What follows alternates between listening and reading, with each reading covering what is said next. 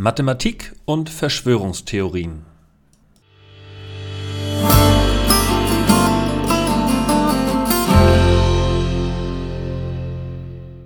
Derzeit kann man ja wunderbar beobachten, wie sich irgendwie viele ähm, berufene und nicht berufene Leute über Verschwörungstheorien die Welt versuchen zu erklären und man wundert sich schon, dass der ein oder andere B oder C oder D Promi sich äh, meint äußern zu müssen zur Weltlage.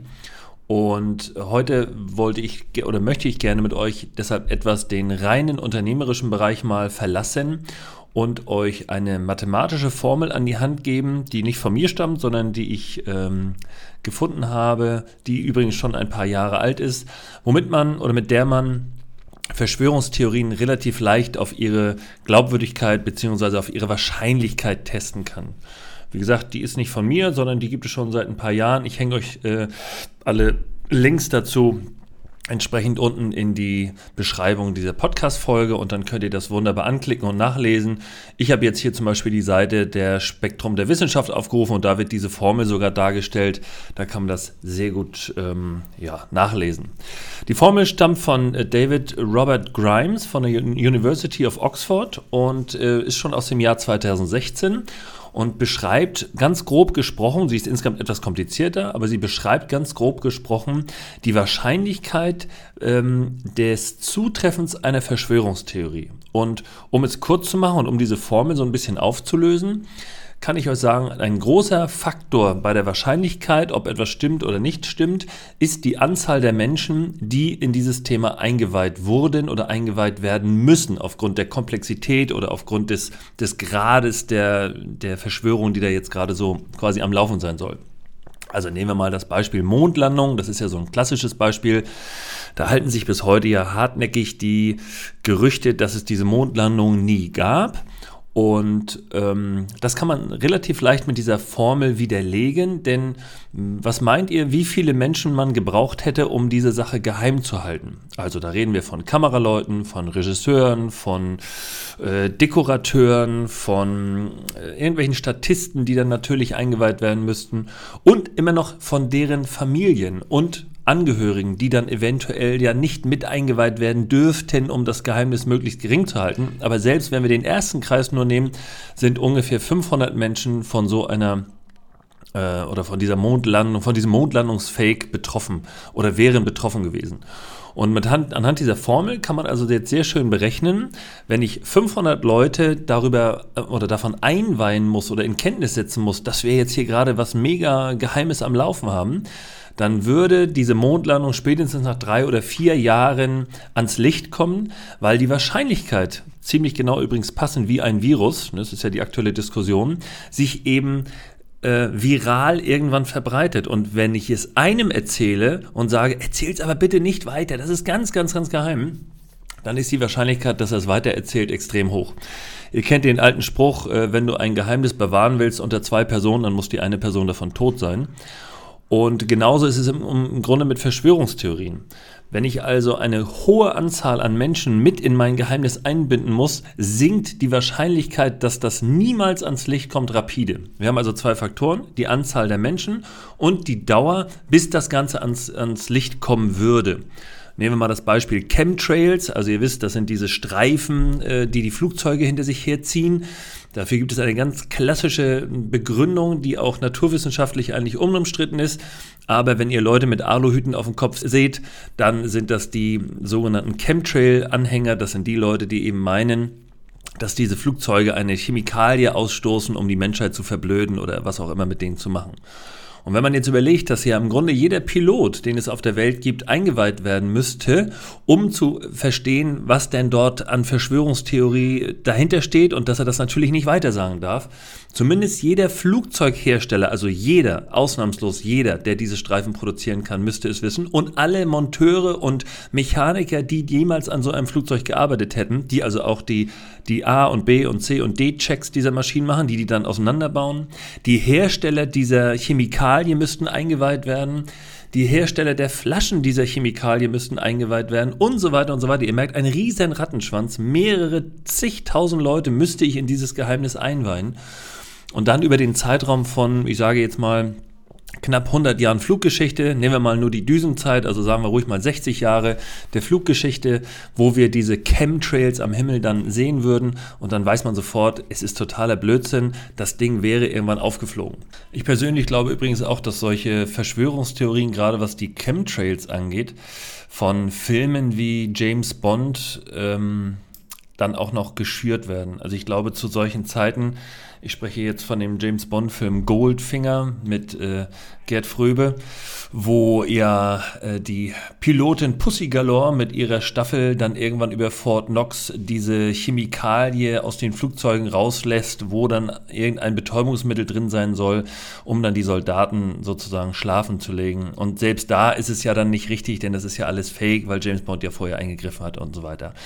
Aber solche Filme sorgen natürlich dafür, dass leichtgläubige Menschen sich dann ausdenken, dass das ja total einfach wäre und ich packe da einfach eine Chemikalie rein und die fällt dann, die rieselt so runter wie Wasser oder wie Regen und dann geht das ratzfatz und alle schlafen ein oder alle sind dann benebelt.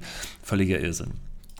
Und übrigens äh, gibt es genau auch dafür Beispiele, denn wenn es, wenn ihr euch an den Fall erinnert der, des Watergate-Prozesses oder der Watergate-Affäre, ähm, zu Zeiten Richard Nixons in Amerika. Dort war es so, dass es ja einen sogenannten Whistleblower gab. Und diese Whistleblower gibt es relativ häufig. Und die sorgen meistens dafür, dass so eine Verschwörungstheorie eben keine Verschwörungstheorie bleibt, sondern dass solche Sachen irgendwann ans Licht kommen. Das heißt, Dinge, die tatsächlich passieren, kommen sehr, sehr hoch, höchstwahrscheinlich irgendwann ans Licht und werden der Öffentlichkeit kenntlich gemacht.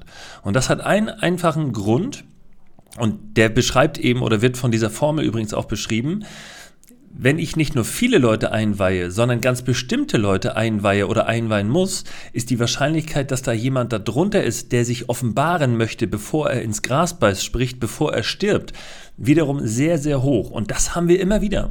Dieser Whistleblower, daher kommt ja der Begriff überhaupt aus dieser Watergate-Affäre, der hat sich irgendwann kurz vor seinem Tod erleichtert, gedanklich erleichtert. Es war ihm ein irres Bedürfnis zu sagen, ja, ich war der Whistleblower, ich habe die Informationen, die wichtigen Informationen an die Washington Post weitergegeben, an die beiden äh, Redakteure oder Reporter. Und äh, dadurch ist das Ganze aufgeflogen. Und viele Leute, die vielleicht ein Geheimnis über Jahre für sich bewahren, können es, wenn sie merken, ihr Leben geht zu Ende, nicht mehr für sich behalten. Sie möchten der Welt sozusagen einen letzten guten oder ehrlichen Dienst erweisen. Sie nehmen dieses Geheimnis nicht mit in ihr Grab. Und in dem Moment spätestens würde eine Verschwörungstheorie ja, kippen, beziehungsweise wäre die Wahrheit ans Licht gekommen und damit müsste es keine Verschwörungstheorie mehr sein. Und ähm, das hat man übrigens auch ähm, in, in schweren Kriegen, dass Leute, die von Kriegen traumatisiert sind, am Ende ihres Lebens sich offenbaren wollen. Also ich weiß es selbst, wir hatten mal einen Nachbarn, der vor ein paar Jahren verstorben ist, der selbst im Zweiten Weltkrieg noch gekämpft hat, der war, glaube ich, Krattmelder, irgendwie so. Und wir sind oft mit dem Hund, äh, mit unserem Hund oder mit unseren Hunden bei ihm vorbeigegangen und er hat dann immer freudig erzählt. Und irgendwann, und wir haben wirklich viele Jahre dort dann schon gewohnt, hat er angefangen vom Krieg zu berichten. Und wir haben ihn dann nicht gestoppt, aber wir haben es jetzt auch nicht forciert.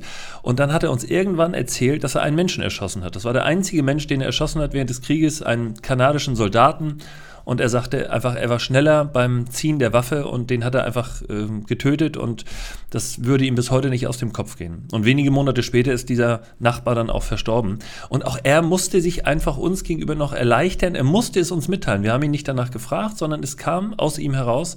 Und so hat man das oft bei alten Menschen oder bei Menschen, die vielleicht so ein Geheimnis mit sich nehmen. Oftmals kurz vor dem Tod wird es dann entsprechend ja, offenbart oder eben korrigiert oder sie schreiben es nieder in ihren Biografien oder wo auch immer. Sie sagen es einem Freund, der es dann wieder weiter sagt. Oder schreiben es in ihr Testament, kann ja auch sein. So mein letzter Wille und so übrigens, ich habe hier noch was zu sagen. Und das, ähm, liebe Zuhörer und liebe Freunde dieses Podcasts, ist der Hauptgrund, warum viele, viele Verschwörungstheorien der Vergangenheit totaler Unsinn sind und eben nicht sein können, weil die hohe Anzahl an Menschen, die man hätte einbinden müssen und die hohe Anzahl der Dauer oder die hohe Dauer vom Beginn dieser Theorie bis man sie sozusagen bis zum Ende durchziehen muss, die wird halt immer unwahrscheinlicher, je länger diese Dauer ist. Und sei es Außerirdische, die seit langem mit der amerikanischen Regierung zusammenhängen oder was auch immer man sich jetzt denkt, äh, wie gesagt, Aluhüte hatten wir schon, Klimawandel, alles oder Klimaerwärmung muss man sagen, Klimawandel selbst ist ja wieder ein ganz anderes Thema. Ähm, all das zusammengepackt kann man sagen, hört auf, auf, euch auf solche Verschwörungstheorien einzulassen oder denen auch nur einen Funken zu glauben, denn ihr könnt ganz entspannt abwarten.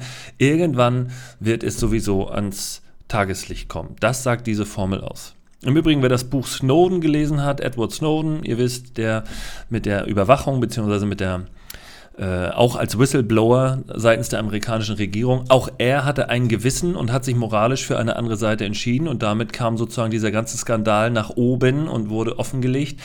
Und er sagt im Übrigen, die, das FBI oder auch die amerikanischen Behörden insgesamt haben über alles Dokumentation und es ist alles digital mittlerweile hinterlegt. Und er hatte als, als ähm, IT-Chef sozusagen oder als IT-Angestellter Zugriff zu diesen Daten und dort konnte er sehen, sagt er, Klimawandel ist real, die Mondlandung ist real, Chemtrails sind es eben nicht. Und ähm, auch solche Äußerungen, so nebenbei getätigt in so einer Biografie, geben natürlich sehr viele Hinweise darüber, was denn wahr ist und was nicht wahr ist. Das heißt, am Ende des Tages kommt die Wahrheit meistens ans Licht. Und dafür muss man nichts anderes tun, als entweder möglichst viele Leute mit zum Mitwissern machen oder eben die Dauer abzuwarten, bis es dann irgendwann klar wird. Und abschließend sei noch gesagt, die Begründung, warum Leute gerne an Verschwörungstheorien glauben oder warum sie eine, eine simple Erklärung nicht akzeptieren können, ist meistens, weil sie eben nicht akzeptieren, dass ein komplexer Sachverhalt nicht auch eine komplexe Lösung bedeutet. Und dann müsst ihr euch natürlich immer noch abschließend fragen, warum glauben denn diese einzelnen Leute, wie zum Beispiel derzeit so ein Attila Hildmann oder ein Ken Jepsen, wenn man dann den Medien glauben darf, dass sie die Auserwählten sind, die einzigen, die das ganze System hier verstehen und jetzt sich als, als Anführer dieser, dieser neuen Verschwörungstheorien darstellen müssen. Und wenn ihr dann mal in diese Lebensläufe dieser Menschen guckt oder wenn ihr einfach beobachtet, okay, warum machen die das vielleicht, denkt bitte dran und damit schlage ich jetzt wieder den Bogen Bogen zum Unternehmertum. Sie profilieren sich. Egal welche Nachricht sie bringen, sie können sich medial im Grunde töten. Sie werden danach für einen gewissen Zeitraum sicherlich nicht mehr in der, in der gleichen Art und Weise gebucht werden, wie es vorher der Fall war. Aber sie haben einen mega Medienhype und der sorgt dafür, dass die Person bzw. die Marke, die dahinter steht, also die Marke Attila Hildmann, wie auch immer, die wird in dem Moment erstmal wertvoller und damit verdient er letztendlich Geld. Ob ihm 500 Leute zuhören oder 5000 ist dabei egal, aber die mediale Aufmerksamkeit ist das alles Entscheidende. Damit kann man wirklich nur sagen, denkt nicht, dass euch dort irgendjemand vielleicht führen oder lenken möchte oder auf den richtigen Pfad bringen möchte oder auf den Pfad der Tugend zurückholen möchte.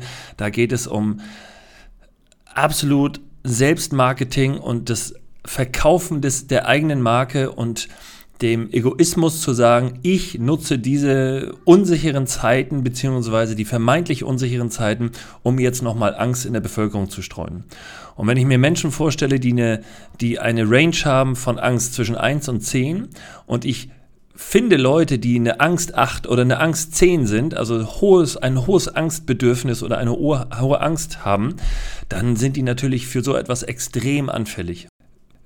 Ja, und da ihr ja wisst, dass das Ganze hier live on tape ist, also nahezu ungeschnitten und einfach so, wie es mir gerade passt, ins Mikro gesprochen, möchte ich gerne noch einen Satz nachreichen, nämlich den Namen des Whistleblowers ähm, aus dem Watergate-Prozess, beziehungsweise aus der Watergate-Affäre.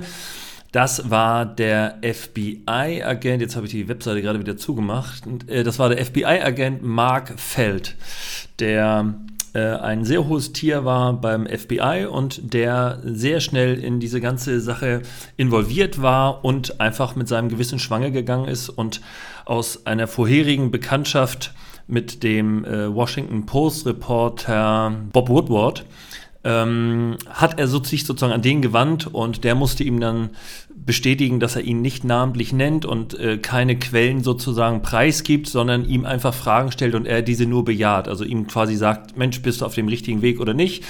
Ähm, und das war sozusagen seine Art von Whistleblowing. Und der hat halt kurz vor seinem Tod gesagt, ähm, ich war es. Und das wurde dann ganz spontan in der Vanity Fair im Jahre 2005, meine ich. Ja, steht hier auch nochmal, genau. Ähm, am 31. Mai 2005, also ziemlich genau jetzt vor 15 Jahren, ist diese ganze Sache aufgeflogen und er hat sich offenbart und gesagt, ja, ich gebe zu, ich war der Whistleblower und damit war das ganze Ding dann schon wieder aufgeflogen. Also auch das konnte die Regierung nicht vertuschen. Es hat 35 Jahre gedauert. bis das Ganze dann aufgeflogen ist. Nach unserer Formel würde man also einfach sagen, eine geringe Anzahl an Personen, die eingebunden war, über einen Zeitraum von 35 Jahren und schon war das Ding erledigt. In diesem Sinne, vielen Dank fürs Zuhören. Nächste Woche geht's weiter. Mein Name ist Patrick Stöbe und immer dran denken, die Berater sind Punkt net.